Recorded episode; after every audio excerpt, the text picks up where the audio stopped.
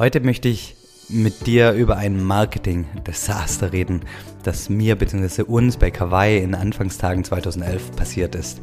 Wir haben alles, alles versucht, ähm, um, um Reichweite zu bekommen, aber die Aktion ging voll nach hinten los in mehrerlei Hinsicht. Aber wie und warum erzähle ich dir nach dem Intro. Hallo und herzlich willkommen bei Familienmensch, dem Podcast, der dich dabei unterstützen soll, ähm, ja auch als Unternehmer und Führungskraft ähm, den nächsten Schritt zu machen. Und wir wollten auch die ersten Schritte machen 2011 in Italien und Frankreich, als wir Kawaii gegründet haben. Und wir haben wirklich viel und alles immer ausprobiert und waren uns eigentlich für nichts zu schade. Und nochmal zum Hintergrund, wer Kawaii nicht kennt, wir haben angefangen mit ähm, iPad-Hüllen. Und 2011 war das und wir haben uns gedacht, es sei einfach eine total großartige Idee, mit unseren Produkten vor die Apple Stores zu stehen ähm, und zu werben. Und ähm, ja, wir haben unsere Produkte damals zu 100 Prozent über Amazon verkauft. Also wir waren nicht selber direkt im Apple Store vertreten, wir waren nur auf Amazon vertreten und wir haben gedacht, wir verteilen Flyer und versuchen die, die Menschen, die vor dem Apple Store sind oder die in, in den Apple Store gehen und sich ein iPad kaufen, mit einem 20% Rabattcode dafür zu begeistern, ähm, die Hülle bei Amazon zu kaufen.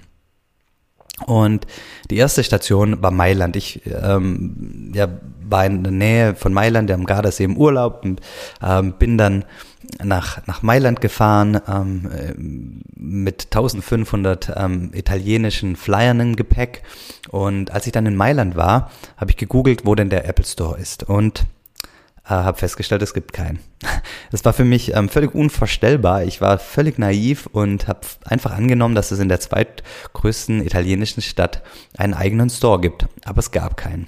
Ähm, dann habe ich ein bisschen weiter gegoogelt und habe festgestellt, dass es etwas außerhalb ein Einkaufszentrum gibt mit einem Apple Store und ähm, war dann ein bisschen frustriert, aber hat irgendwie trotzdem so eine jetzt erst Rechthaltung und bin dann mit den Flyern oh, ähm, eineinhalb Stunden mit dem Bus in das Einkaufszentrum gefahren, um in dem Zentrum vor dem Apple Store unangemeldet Flyer zu verteilen.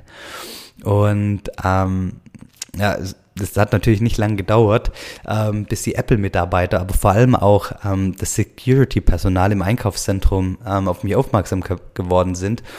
Und ja, mich rausgeschmissen haben. Ähm, klar. Ähm, und ähm, ich habe dann draußen äh, vor dem Eingang auch noch ein bisschen versucht weiter zu verteilen. Ähm, aber das ging auch nicht lang gut.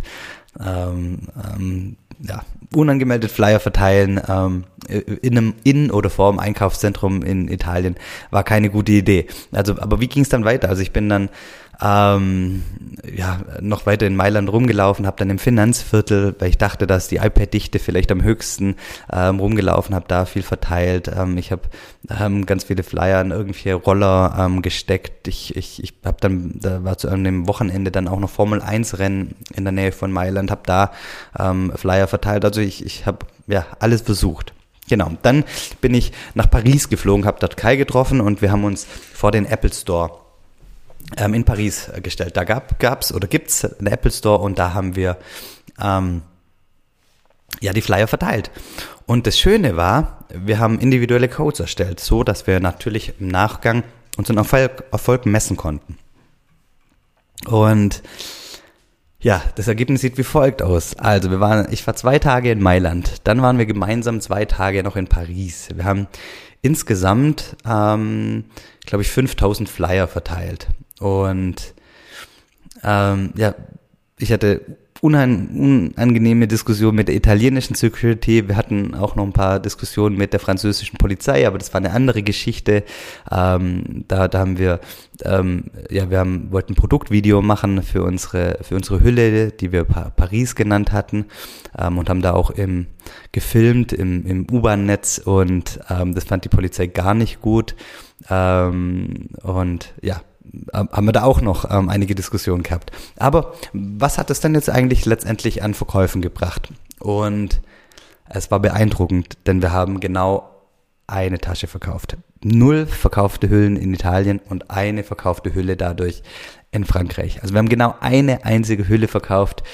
Ähm, schön, natürlich einen schönen ähm, ähm, Trip gehabt, also in, in, ähm, tolle Reise, Mailand, Paris ähm, aber nichts dabei verkauft. Ähm, wir haben dadurch natürlich einiges lernen dürfen. Natürlich, ähm, oder was heißt natürlich, wir haben gelernt, Offline-Kunden wollen halt am liebsten offline kaufen, ähm, zum, zumindest 2011.